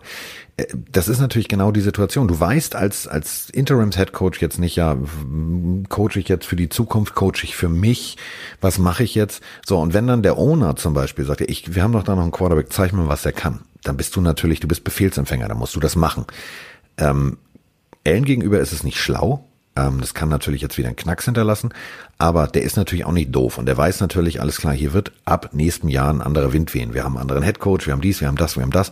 Ähm, dann sind die Karten eh neu gemischt. Und mit der Erfahrung, die er gesammelt hat und mit den Werten, die er abgeliefert hat, steht er natürlich also sozusagen beim 100 Meter Sprint schon 80, 80 Meter vor seinem Kollegen, der jetzt ran darf. So, der hat ja nun auch nicht abgeliefert, das muss man ja auch so sagen. Also ähm, der bleibt im Vorteil. Okay, ähm, wir haben beide auf die Seahawks getippt. Dann können wir auch zum nächsten Spiel. Wie steht's denn gerade? Nur so für mich. Ich muss Äh, das immer 8, wissen. 8 zu 6 für mich steht's aktuell. Scheiße. Das Jetzt ändert sich du- jetzt. Ja, genau. Jetzt hast du nämlich auf die Jaguars gesetzt und nicht auf die Jawollo. Raiders. Und äh, ich habe mich schon so früh gefreut, weil es sah so gut aus bis zum letzten Quarter oder auch bis zur Halbzeit eigentlich. Und dann haben die Raiders gesagt, nee, reicht. Äh, habe ich nicht ganz verstanden. Also es war ein hoch emotionales Spiel, fand ich. Letztes Spiel in Oakland. Ähm, die Jaguars 2016 gewonnen im Endeffekt. Äh, Derek Carr äh, mit einem Touchdown ähm, Lauf, wo er dann danach in die Kurve geht sozusagen und ein O formt. Ich interpretiere jetzt mal frei für Oakland. Also da waren viele Emotionen bei und am Ende führt eben Gardner Minshew sein Team und das jetzt, das war für mich so ein Spiel, da hat Minshew endlich mal gezeigt, dass er auch mit schwierigen Si- Situationen umgehen kann, wenn sie 16-3 hinten liegen äh, und das Team zum Sieg geführt und Minshew danach natürlich es genossen, die ganzen Oakland-Fans verärgert zu haben, weil die waren dann richtig sauer. Da sind Stühle abgerissen worden, da wurden Sachen aufs Feld geworfen, die wurden ausgebuht. Ähm, da war richtig was los und ganz viele Schilder hochgehalten worden mit irgendwie, wir haben keinen Bock auf Vegas, äh, wir wollen in Oakland bleiben. Also da war richtig Rambazamba. Ja klar, also die ziehen jetzt um. So, wer das Stadion mal live gesehen hat, das ist ein Drecksloch. Also ohne Scheiß. Das ist runtergewohnt bis zum geht nicht mehr. Ähm, da hilft auch nicht ein bisschen, bisschen Farbe an die Wand zu bringen. Ähm, da läuft das Wasser die Treppenhäuser runter und, und, und, und, und. Also das Ding ist durch. Ähm, es ist völlig sinnvoll, dieser Umzug. Ähm, es ist natürlich ja, für die Oakland-Fans an sich ist es dämlich, haben ihr Team schon mal verloren, dann sind sie wieder zurückgezogen und, und, und, und, und. Und ähm, in der damals Murder Capital of the World, also da sind die meisten äh, Morde passiert, ähm, da waren die Raiders dann zu Hause, sehr lange zu Hause. Und jetzt haben sie sich entschieden, so, wir gehen nach Las Vegas. Ähm, ja, was soll ich dazu sagen? Ich finde die Idee geil. Ähm, ich finde es auch unglaublich, was da passiert. Also ich bin, bin ja jetzt kein Roman Motzkus, aber ich bin ja jetzt einfach mal Roman Motzkus. Denn äh, 28.000 Tonnen Stahl, das ist schwerer als die äh, Statue of Liberty, wurden da verbaut. Ähm, das ist zwölf Meilen, zwölf, zwölf, nochmal, ne? Zwölf Meilen äh, Asphalt wurden da verarbeitet. Zwölf Meilen. Du hättest zwölf Meilen lang eine Straße machen können. Das ist dreimal die Länge des Las Vegas Strips. Also das einfach mal so, nur die Auffahrten und dies und das und das. Ähm, ich persönlich bin völlig geflasht von, von dieser Idee, dass sie da hinziehen. Ähm, 47 Meilen Leitungen wurden verlegt. Wasserleitung. 47, also wenn der kleine Mike irgendwann mal für ran in diesem Stadion ist und äh, aufs Klöchen geht und spült, dann kommen aus 47 Meilen kommt das Wasser. So. Ich find's gut. Was für ein Kopfkino du, du wieder erzeugst. Ja, Fünf äh, Millionen Arbeitsstunden, bis das Stadion fertig ist. Fünf Millionen Arbeitsstunden. das Ich mag das. Ja, äh, kannst du mir erklären, warum die Raiders im Endeffekt nicht gewonnen haben? Die, die sahen so gut aus und ja, es Minshew hat gespielt, haben. aber äh, Josh Jacobs war, war in Ordnung, Darren Waller hat ein starkes Spiel gemacht und dann, was war denn da auf einmal los? Also du hast richtig gemerkt irgendwie, die wurden nervös, die, weiß nicht. Das ist dieses Ding. Die wussten, wir müssen, das ist unser letztes Spiel. Ähm, die Fans in Oakland, ähm, also nicht das Stadion heißt ja übrigens äh, Black Hole, was viele äh, falscherweise behaupten, sondern es gibt eine Abteilung da, die heißt Black Hole. Das sind so die Hardcore-Fans. Ähm, das ist schon, also Eagles-Fans sind hart, aber Raiders-Fans sind Black Hole, das ist richtig böse. So und ähm, die Raiders wussten ganz genau, wenn wir das Ding verkacken, dann eskaliert die Scheiße hier, dann fliegt uns hier alles um die Ohren. Ähm, und diese Nervosität hast du gemerkt. Und diese Nervosität, und das finde ich das Geile, hat Gardner Minshew komplett bedient. Der wusste, wie nervös die Defense ist. Der hat's gemerkt, der hat einfach mal im letzten Viertel 14 Punkte auf die Anzeigentafel gebracht. Und ähm, zwei, drei Parteien werden sich richtig geärgert haben über die Leistung von Gardner Minshew. Punkt eins die Raiders, Punkt zwei die Raiders-Fans und Punkt drei Nick Foles. Holy Nick. Der Ja, hat schlechte auch. Laune. Äh, es steht 7-8 damit im Tippspiel. Ja, ich hole wieder auf. Bitte ich was? hole wieder auf. Ja. Ich, ich hole wieder auf jetzt. Und äh, das nächste Spiel, die Cleveland Browns gegen die Arizona Cardinals, da sind wir beide mit den Browns gegangen und die Browns haben Was haben wir 24, genommen an dem Tag? Also was habe ich genommen? ha- haben 24 Punkte gemacht und die Cardinals 38 und Leute, wir haben den neuen Al Bundy. Yes. Canyon Drake, vier Touchdown-Läufe in einem Spiel. Er hat sein erstes Spiel dieses Jahr gewonnen. Er war ja erst bei den Dolphins, dort alles verloren. Geht dann zu den Cardinals. Dort haben, haben die nur noch verloren. Jetzt haben sie das erste Spiel gewonnen und er hat, glaube ich, alles dafür getan, damit Alles. es endlich passiert. Und äh, ja, vier Touchdowns sind eine klare Sprache. Du, ähm, El Bundy hat es an der Poke High geschafft. Und Kenyon Drake hat es in der NFL geschafft. Vier Touchdowns, 137 Yards. Unglaublich. Also, ähm, war ein geiles Spiel. Ähm, ich verstehe deinen persönlichen Negativ-Lieblingscoach äh, der Cleveland Browns. Ich verstehe nicht mehr. Du hast einen Running Back mit Chubb. Du hast einen Running Play, was funktioniert. Du hast einen Run Attack, der funktioniert.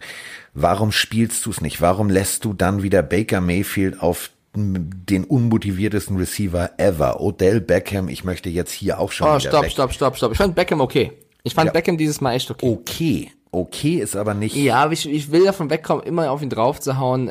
Klar ist der, ja, ich habe gestern mit Froni auch ein bisschen über ihn diskutiert. Froni ist ja sehr, sehr großer Odell Beckham Junior Fan. Ich habe zugehört, ja, ich weiß. Ähm, ich fand ihn gegen die Cardinals wieder, da kann man ihm nicht vorwerfen, dass er irgendwie was hat missen lassen, finde ich. Die haben äh, falsche Plays gecallt, ja, bin ich voll bei dir.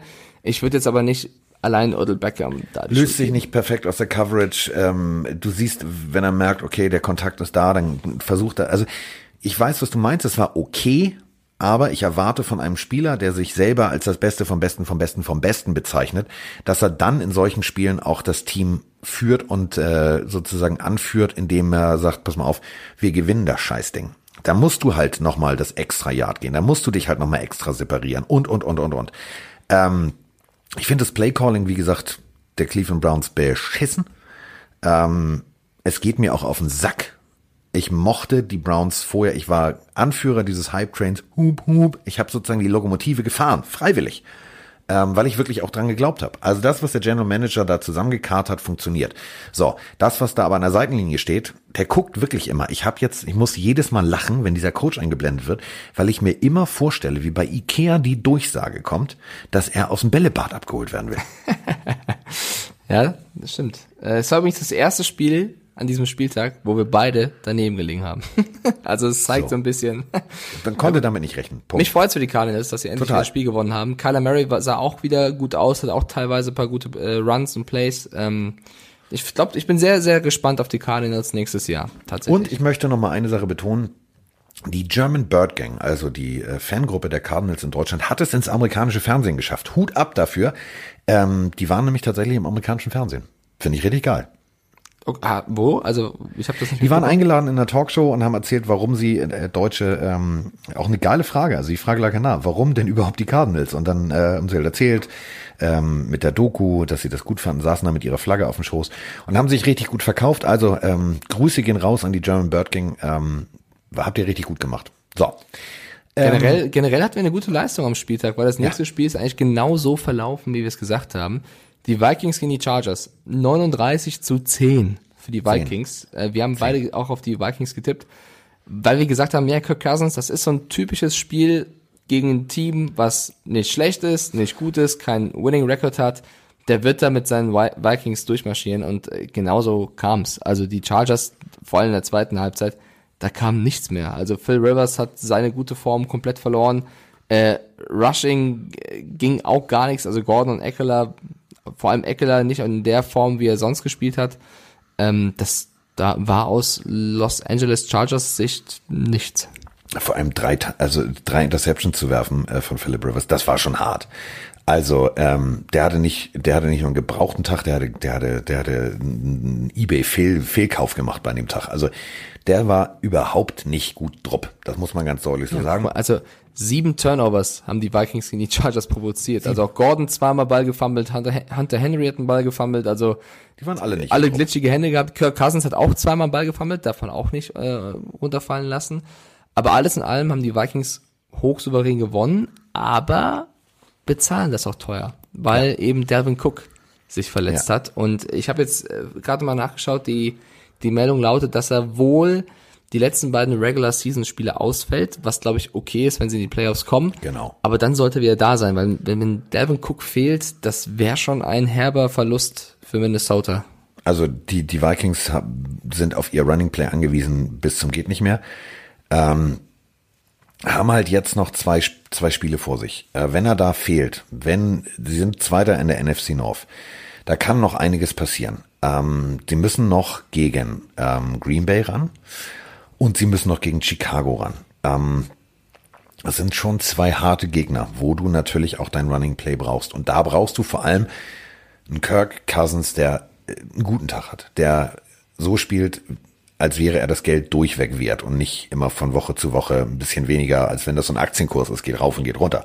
ähm, da bin ich, bin ich sehr gespannt, wie das für die Vikings ausgeht. Zweiter Platz in der NFC North ist nicht, ist nicht ein guter Platz. Also der erste Platz wäre für das, was sie sich selber auf die Fahne geschrieben haben, das, das Richtige, denn dann hast du die Playoffs sicher.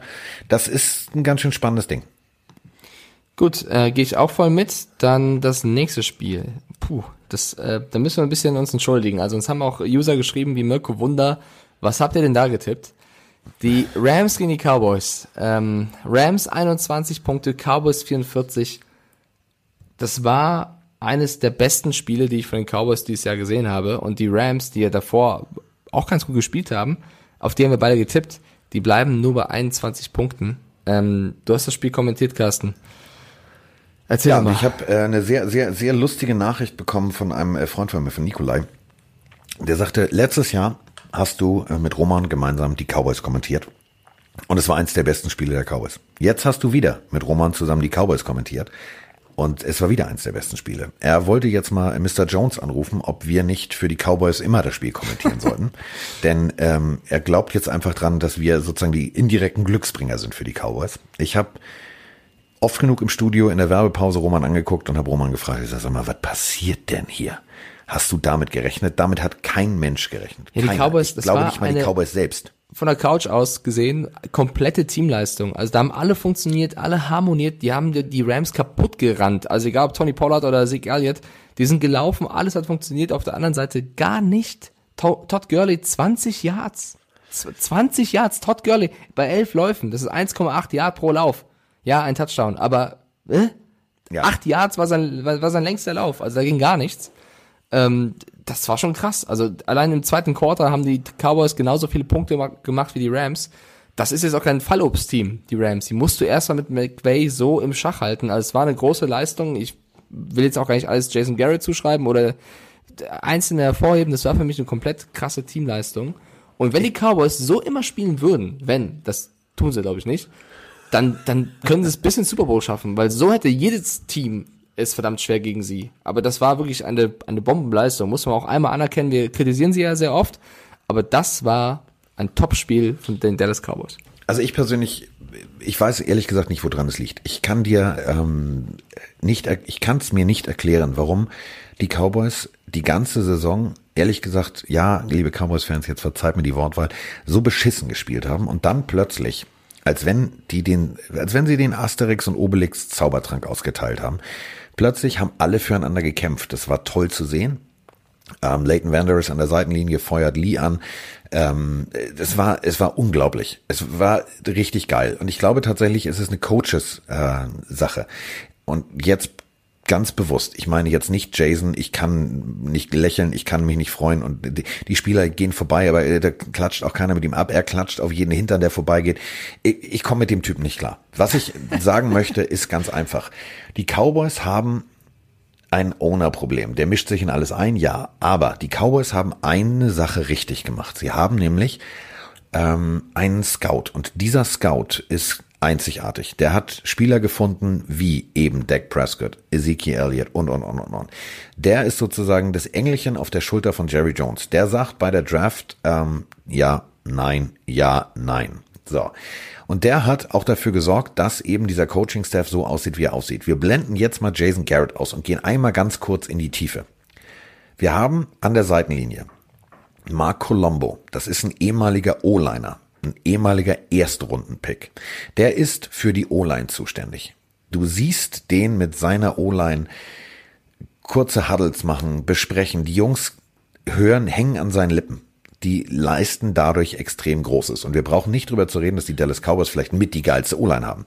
Auf der anderen Seite hast du einen ehemaligen D-Liner, Leon Lett. Das ist der, der im Super Bowl kurz mal den Ball aus der Hand geschlagen gekriegt hat, weil er sich zu früh gefreut hat. Das wird er bis heute nicht vergessen und das, Das äh, war so weiß er auch. peinlich.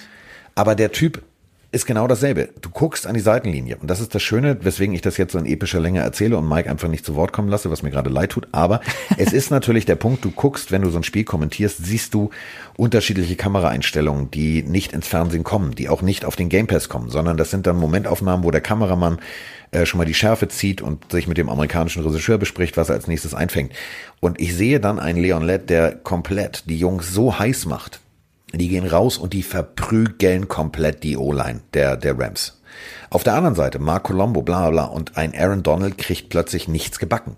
Es ist unglaublich. Auch der junge Keel Moore, der eigentlich selber ja Quarterback war, Backup Quarterback, undrafted, so, der nur Quarterback Coach war, dessen erster richtiger, richtiger Coaching-Job gleich mal ja, du bist jetzt mal Offense-Koordinator. All das funktioniert und das irritiert mich, weswegen dann ein Jason Garrett da wie so ein Fremdkörper wirkt. Also alle spielen irgendwie wie als Team, nur Jason Garrett, der steht daneben und guckt zu. Und klatscht. Und klatscht. Wenn er klatscht, dann läuft schlecht. Ja, ich höre das auch sehr gerne zu, Carsten. Also ist überhaupt kein Thema. Nein, ich wollte dich jetzt nicht irgendwie um, um deinen nein, Wortanteil nein, berauben. Mir ging es nur darum, diese Bilder, die wir da gesehen haben, das war toll zu sehen. Und das war ein komplett anderes Bild, als wir die Wochen vorher gesehen haben. Und es war ein komplett anderes Bild als das, was man an der Seitenlinie ähm, der Rams gesehen hat. Und da Also- muss man sagen, Mike, ist, ist McVay entzaubert? Also ist er gelesen? Verstehen die Teams ihn jetzt zu gut? Also erstmal gebe ich zu, ja, wir haben das überhaupt nicht kommen sehen. Also ich hätte niemals gedacht, dass die Cowboys so aufspielen, wie sie es getan haben, dass die Rams so in, in Schach gehalten werden. Ja, die Frage ist legitim, ob er entzaubert wurde, weil er eben nicht mehr die Lösung findet mit seinem Team, wie er es letztes Jahr noch geschafft hat. Also er hat, hat das Gefühl gehabt, McVay konnte immer sehr gut, wenn es nicht lief, das Spiel, seine, sein, ja, seine Offense, seine Defense so verändern, dass es wieder läuft. Und das geht jetzt gar nicht. Und ich weiß nicht, ob das an, an seinem Quarterback liegt, an der O-Line liegt, ob es an Gurley liegt. Aber es liegt an irgendwas, weil er ist Dritter in der Div Division, äh, hinter den 49ers und Seahawks mit seinen Rams. Und äh, es sind zu viele Spiele, die er jetzt auch einfach, wo er einfach ausgecoacht wird.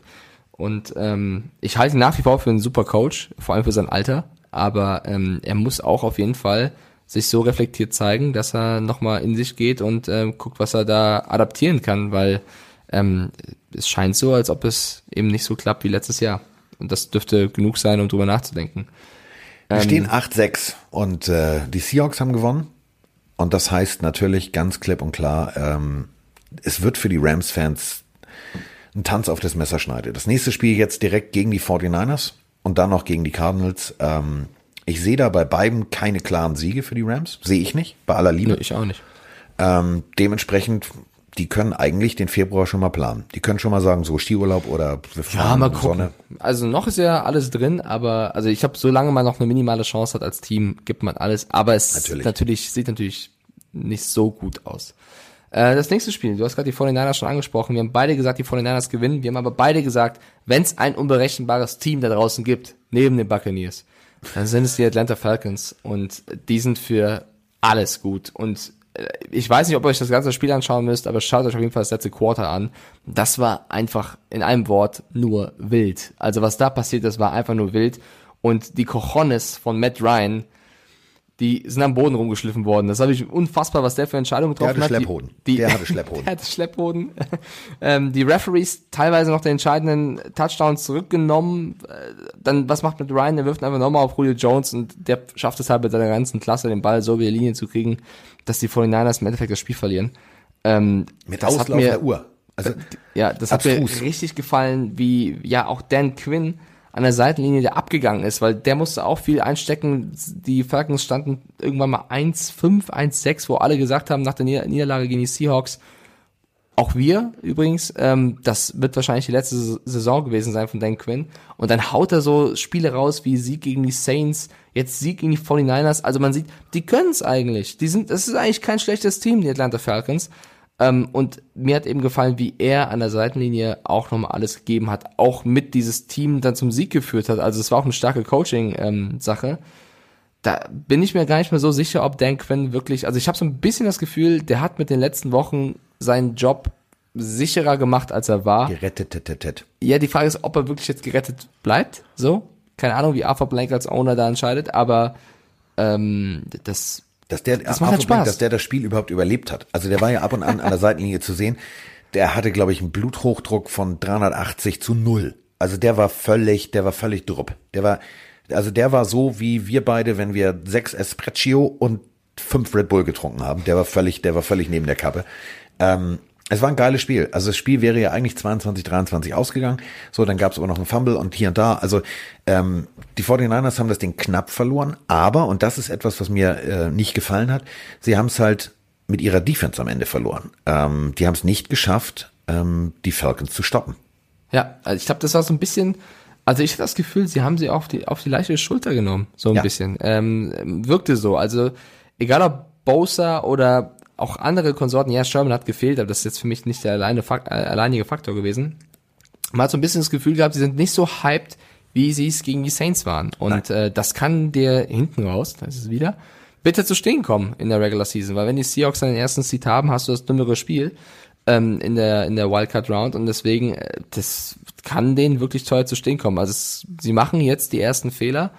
Ähm, wenn du auch guckst auf die Receiving Yards, also bis auf Kittel war das nix, egal ob Samuel, Bo- Bourne oder Sanders, also die haben alle ein, zwei Receptions und ja, Samuel hat mit seiner einen Reception neun- 29 Yards, aber der Rest ist fast einstellig.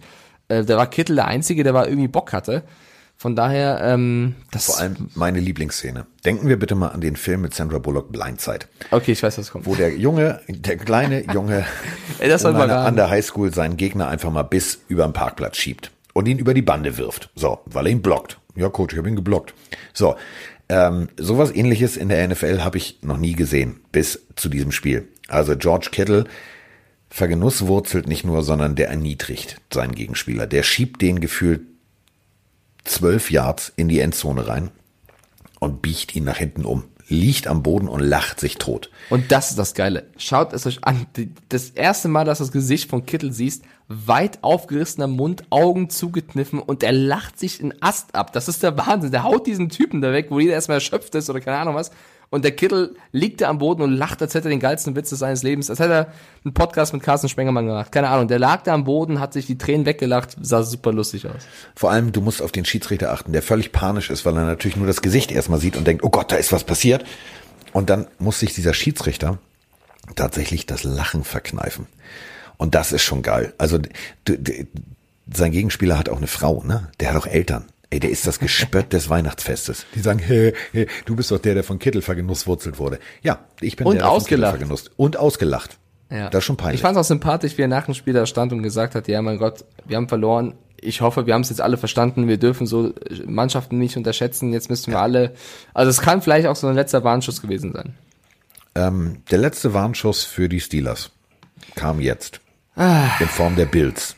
Ja, auch das Spiel ärgert. Wie steht's eigentlich an unserem Tippspiel? Ich frage für einen Freund. Ja, es steht 9-8 für mich und Ja. du bist mit den Buffalo Bills gegangen und ich mit den Pittsburgh Steelers. Ah. Und es war das Spiel, wo ich ewig lang überlegt habe im letzten Podcast, was soll ich machen? Weil ja, du hast recht, die Bills, aber die Steelers haben die bessere Form. Dann steht es jetzt 9-9. Dann steht es jetzt 9 zu 9, äh, weil die Bills gegen die Steelers gewonnen haben Ja. mit 17 zu 10, äh, im letzten Quarter einfach den besseren Football gespielt haben. Wobei, das war jetzt nicht das Spiel der Quarterbacks. Also Josh Nein. Allen war, geht so. Also Geht so. geht so nicht so gut. Ah, Und Devin 139 Hodges, Yards ist, wenn du so einen Arm hast, nichts. ja, das stimmt. Und Doug Hodges hat ja abgekackt. Tut mir leid für diese Wortwahl, aber ein Touchdown und vier Interceptions. das ruhig, das der hat, einen Kringel, der hat einen Kringel ins Klo gemacht. Ja, also man kann ihn auch jetzt für eine Woche Duck äh, Winston nennen, wenn ihr möchtet. Das, das war war nichts leider und deswegen war äh, gut die Bills, weil sie haben damit ähm, die Playoffs klar gemacht ähm, und da war Bills Mafia ziemlich erfreut, weil die sind nach Hause geflogen, kamen mitten in der Nacht Bei an. richtig kaltem Wetter an. Ja, ist minus 12 Grad und dann standen die da am Flughafen Bills Mafia und haben ihr Team empfangen. Also das finde ich, man kann ja sagen, was man will über die Jungs da mit den, über die Tische, Tische springen und keine Ahnung was, aber das ist Fanliebe und Fantreue, die Jungs da so zu empfangen, fand ich cool. Also macht, macht unendlich Spaß. Ich fand allerdings auch, ich fand Ellen geil, kommt aus dem Flieger, wollte natürlich so schnell wie möglich nach drinnen, weil er hatte nur kurzärmlich an, bleibt aber stehen am Zaun, macht noch Selfies, also macht den schönen, den, den Haskins nur halt richtig, an der richtigen Stelle zur richtigen Zeit. Und ähm, wie gesagt, ich finde die Bills sympathisch. Ähm, ich habe noch tatsächlich meine alte Starterjacke, also diese Satinjacken, äh, Satin ist es nicht, aber du weißt, was ich sagen will, Ja. mit den Druckknöpfen aus der Zeit, ähm, mit dem Bills-Logo auf der Brust. Die kann ich jetzt, glaube ich, mal wieder aus dem Keller holen. Ähm, ist zwar zu kalt hier, aber die kann man einfach mal wieder anziehen. Denn ich bin aus der Generation, ich habe vier Super Bowls erlebt, ich habe die beste, revolutionärste Offense der damaligen Zeit mit den Bills erlebt und jetzt erlebe ich die Bills wieder in den Playoffs. Ich finde schön. Ja, und dann kommen wir auch schon bittererweise zum letzten Spiel. Äh, die Colts sieben Punkte. Also ja. zum Glück noch. Es sah lange nach null Punkten aus. Und die Saints mit 34 Punkten. Äh, warum bitter? Ich habe nichts gegen die Saints, sondern wir haben beide gesagt, dass die Saints gewinnen. Und das bedeutet, der Tippspiel, Spieltag bei uns endet 10 zu 10. Und ich hatte eine zu große Klappe, weil ich während der Spieltag noch lief getwittert habe, oh, ich passiere dich im Tippspiel. Ja, es ist unentschieden. Ich bin sehr, also ich bin stolz auf mich erstens, weil es sind 10 Punkte, das ist mein Season High, also zehnmal ja. richtig getippt. Ich war mir halt bei den Bugs nicht so sicher, ob du dann, also ich wir nehmen es einfach mal jetzt hin, du, warst bei den Bugs, du hast Wir können ja, das ist ja das Schöne, wir können ja sowohl bei Spotify Nein. als auch bei iTunes nochmal Ja, nee, nee, ist schon okay. Ich bin meine eigene Schuld. Wenn ich falsch aufschreibe, dann äh, nein, nein, ich, ich will, nicht meckern. Ich und, und Raiders Jaguars, das habe ich auch so ein bisschen geärgert, weil da saß lange für die Raiders. Egal, bla bla bla bla bla. Was habe, aber was hat der alte Mann dir gesagt? Ich habe auch emotional auf die, auf die Raiders getippt, weil ich gesagt habe, ich glaube, ein paar, ein paar Wochen her. Und ich wurde damit bestraft. Und ich habe dir gesagt, man guckt immer auf das Raiders-Logo und glaubt dran, die Raiders packen das. Und dann, immer dann, wenn du wirklich sie brauchst, die Raiders, dann lassen sie dich im Stich. Ja, aber so alles in allem, wenn man guckt, was wir jetzt falsch äh, getippt haben, die 49ers, ja okay, kann man falsch sehen. Rams, Cowboys lagen wir wirklich daneben, aber auch das, glaube ich, kann man, kann man verkraften. Browns, Cardinals lagen wir daneben, ja, okay. Aber ich fand da jetzt kein Spiel bei, wo man äh, sagen muss, okay, das war wirklich total blöd von uns. Von daher bin ich auf uns beide stolz. Ja, es steht jetzt insgesamt nicht bei 5-1, sondern 6-2. Ich hole nicht weiter auf. Aber man, ne, mühsam ernährt sich das Eichhörnchen schon. Läuft. Ja. Wir haben ja noch die Playoffs, wir haben noch den Super Bowl, wir haben noch so viele Möglichkeiten, dass du ähm, aufholen beziehungsweise mich überholen kannst. Das ist ja auch völlig in Ordnung. So, Cold Saints müssen wir aber trotzdem kurz noch behandeln. Denn, Achtung, und jetzt wird Mike gleich wütend. Es ist jetzt offiziell, wir haben ein GOAT. Wir haben einen oh. neuen Greatest of All Time, was Touchdown-Pässe angeht. Etwas, ja, wo ich sage, jetzt ist die Messe gelesen. Im Hause Manning hängt der Haussegen sowieso schon schief. Der eine Sohn kriegt es irgendwie gerade mal hin, knapp äh, genauso viele Spiele zu gewinnen wie zu verlieren. Und der andere verliert mal eben kurz seinen All-Time-Touchdown-Rekord. Und der Drew Brees hat mal ganz kurz den Rekord von Peyton Manning eingestellt. Hut ab ich gönn, dafür. Ich gönn's ihm. Also erstmal die Saints haben die Colts schneller vernascht als ich ein Stück Schokolade an Weihnachten oder so. Das war unfassbar. Die Colts hatten zu keinem Zeitpunkt des Spiels irgendeine Chance. Also die Saints haben das von vorne bis hinten dominiert. Mich freut so, Breeze hat auch stark gespielt und es war einfach schön zu sehen, wie er diesen entscheidenden Touchdown wirft, auch wenn die Referees ihm erst den einen klauen wollten, aber dann gegeben haben. ähm, war schön zu sehen, wie sie sich alle bedankt haben und es hat ihm, glaube ich, auch viel bedeutet. Also es sah schon so aus, als wenn man dem alten Mann, ich glaube 40 Jahre alt ist er jetzt, äh, auch eine, eine Freude bereitet haben. Äh, und auch bei Social Media Brady, Manning, alle nochmal gratuliert. Äh, ich bin gespannt, ob er, im, wenn er aufgehört hat und Brady aufgehört hat, den Rekord immer noch hält. Eigentlich ja, ja, weil er noch jünger ist, aber wer weiß, wer von beiden länger spielt. Weil Brady ist, glaube ich, zwei oder drei Touchdown-Pässe jetzt dahinter. Also es ist noch relativ eng. Aber so oder so freut es mich sehr für, für Breeze, weil der ist auch ein geiler Typ. Also ich finde, Drew Brees ist auf jeden Fall ein Quarterback, den man hoch einstufen muss, der ein super Typ ist. Und ja, du hast gesagt, Teddy Bridgewater hat nach dem Spiel gesagt, Drew Brees is the GOAT. So, und so. Ich, ich, ich möchte jetzt in Sachen Touchdown-Pässen Teddy B mal nicht widersprechen. So, und äh, wenn Teddy B, wenn dein Teddy B das sagt, dann ist das, dann ist das so, als wenn, also das ist so, als wenn der Papst sagt, die Erde ist eine Scheibe, dann ist es für viele Menschen so. Ähm, man muss ganz ehrlich sagen, ich habe selten ein so dominanteres Team gesehen als die Saints gestern. Ähm, ich bin wach geblieben und bin äh, irgendwann ins Bett gegangen, weil mir die Codes leid taten. Ich bin also mit mit ganz schlechtem, ganz schlechtem Gefühl. Ich habe gedacht, Mensch, also die Colts tun mir leid. Denn ähm, ich habe einen guten Freund, der ist ähm, bei Electronic Arts, der macht sozusagen Madden Marketing und so weiter und so fort. Ist ein ganz, ganz cooler Typ, der ist Colts-Fan. Mit dem habe ich gestern telefoniert und äh, der sagte, du, für uns ist die Saison eh mit der Rente von Lack abgehakt gewesen. Und der hat gesagt, alles, was danach kommt, ist für uns schon eine positive Saison. Und ähm, das bringt auch so ein bisschen auf den Punkt. Die Colts haben sich diese Saison gut verkauft für das, was sie hinnehmen mussten, verletzungstechnisch. Äh, der, der Abgang von Lakt sehr viel zu früh kommt und, und, und, und, und. Dafür haben sie es gut, gut gemacht und die haben tatsächlich ja alles da, um, wenn alle genesen sind und alle fit sind, nächstes Jahr aber richtig anzugreifen und dann sind die für mich auch äh, in der AFC ein Top-Team, ein Top-Favorit für, für die Playoffs. Also da sehe ich jetzt überhaupt nicht irgendwie den Moment, dass man sagen muss, ja, nee, also was da in der Zukunft der Colts ist, weiß ich nicht. Also die sportlich, die sportliche Zukunft ist gesichert. Ja, ich finde es trotzdem ein bisschen schade. Die Colts sahen so gut aus, dann hat sich Jacoby Brissett verletzt, dann war Marlon Mack angeschlagen, dann T.Y. Hilton am Ende auch noch ein bisschen verletzt gewesen, Eric Ebron auf die IR, also da, die hatten wirklich großes Verletzungspech, ähnlich wie die Steelers, nur dass sie es eben nicht mehr ganz so äh, hinbekommen haben, deswegen ähm, tut mir ein bisschen leid und ja, Drew Brees, jetzt vier Touchdown-Pässe, fast noch ein perfektes Rating, also der hat seine seinen Rekord wirklich gekürt. Ähm, Michael Thomas dürfen wir auch nicht vergessen, wieder 128 Yards. Äh, ich habe einen Stat gelesen, dass er jetzt dieses Jahr insgesamt mehr Receiving Yards hat als die besten drei Receiver der Colts zusammen. Ja. Alles und das, das bringt auf den Punkt. Also äh, da muss nächstes Jahr muss da was passieren. Ähm, da wird auch was passieren. Ähm, die haben ein extrem cooles Front Office, die Colts. Die werden da richtig gut arbeiten und ähm, das wird gut werden. Das wird echt gut werden. Und ich bin ein bisschen stolz auf mich, weil ich halt ihnen gesagt habe vor der Saison, die Saints könnten oder werden den Super Bowl gewinnen. Man muss ja vor der Saison immer tippen und ich habe gemeint, komm. Das hast du gestern schon erzählt. Ja, ich, ich, ich erzähle das jetzt jede Folge, es, weil lass es sie auf dem Arm tätowieren. nee, so, mutig bin ich dann doch nicht. Weil wenn es passieren sollte, bin ich stolz. Wenn nicht, sage ich es nicht. Deswegen, wenn ich es jetzt noch zwei, drei Mal, wenn es in die Playoffs geht, gucken wir mal, was passiert. Weil die Saints singen ganz gut aus, wenn sie es in der Defense hinkriegen. Und wenn Alvin Kamara ein bisschen wieder so spielt wie letztes Jahr und gestern war es ja ganz okay. Gestern war er unterwegs, als hätte er dich gehört. So. Ja. Weiter so, damit, Elvin. Damit äh, ist der kleine Elvin, der Elvin der Chipmunk, ist jetzt fertig. Die Saints haben gewonnen. Der Rekord ist eingestellt. Wir haben einen neuen Goat. Und äh, das habe nicht ich gesagt, das hat Teddy B gesagt. Und wenn Teddy B sagt, er ist der Goat, dann hat Mike dem nichts hinzuzufügen. Wir sind raus und äh, morgen gibt's natürlich eine neue Adventskalenderfolge und äh, da könnt ihr schon ganz gespannt sein, was da so kommt. Ich sage jetzt auf jeden Fall ein lautes und herzliches Diggity Dankeschön an äh, Miggity Mike Stiefelhagen, den Mann, der vorhergesagt hat, dass die Saints in den Super Bowl kommen.